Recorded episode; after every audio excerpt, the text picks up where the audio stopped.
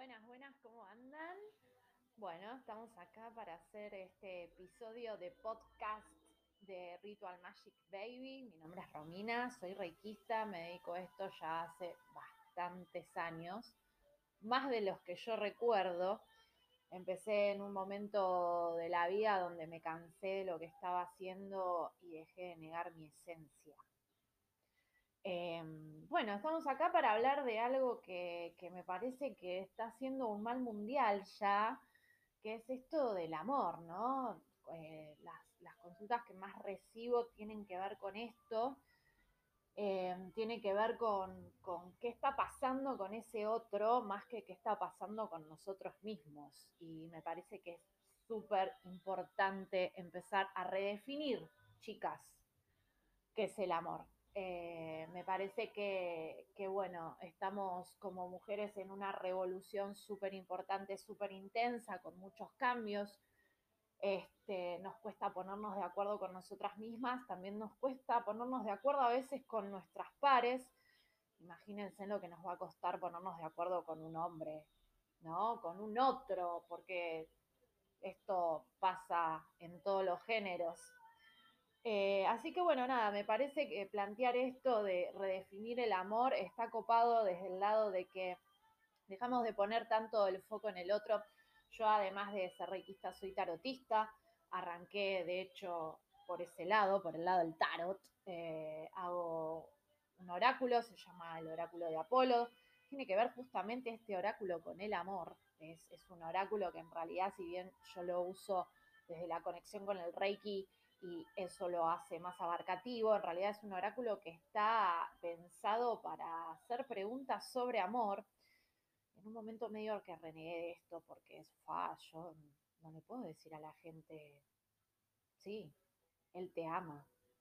Es muy fuerte, así que durante mucho, mucho tiempo estuve alejada del tarot, hoy encontré como otra forma de conectarme con él este, intento, intento es un trabajo diario de intentar cómo, cómo lograr que el otro conecte con eso que yo creo que es una herramienta, ¿no? El tarot es una herramienta para ver dónde están volcadas nuestras energías y cómo cambiar ese foco para poder realmente tener otro panorama y poder empezar a elegir más sanamente. Fa, Sí, sanamente, suena re grosso, ¿no? Porque por ahí a veces ni siquiera nos damos cuenta de que estamos siendo insanas con nosotras mismas.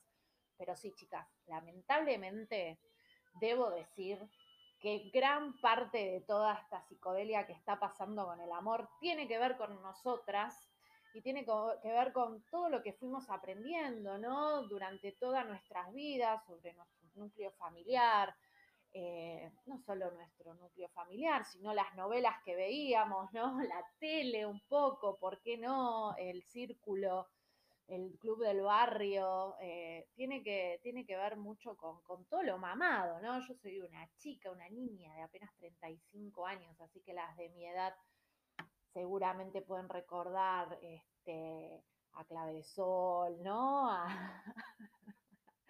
la banda del Golden Rock, eh, chiquititas después, bueno, ¿no? Todas esas cosas donde, si bien en algún punto algunas contaban una especie de realidad, ¿no? De esto que pasa por dentro de, de una escuela, que ahí es donde también la escuela, ¿no? Para mí la escuela es algo que, que todavía no tengo no tengo resuelto, creo yo, ¿no? Es algo que creo que, está bastante lejos de abrirnos la cabeza, por el contrario, está bastante, bastante cerca de limitarnos y bastante cerca de destruir nuestro propio amor, que ese es el fundamental y el que está más devastado en estos tiempos. Así que, para no extenderme y hacerlo súper largo y aburrido, les voy a contar en pocas palabras qué vamos a hacer con estos podcasts y es justamente traer acá esta especie de consultorio abierto, virtual, este, preguntas que llegan a mí, que algunas fuimos resolviendo, otras no, de cómo estamos viendo el amor, por qué nos ponemos en ciertos lugares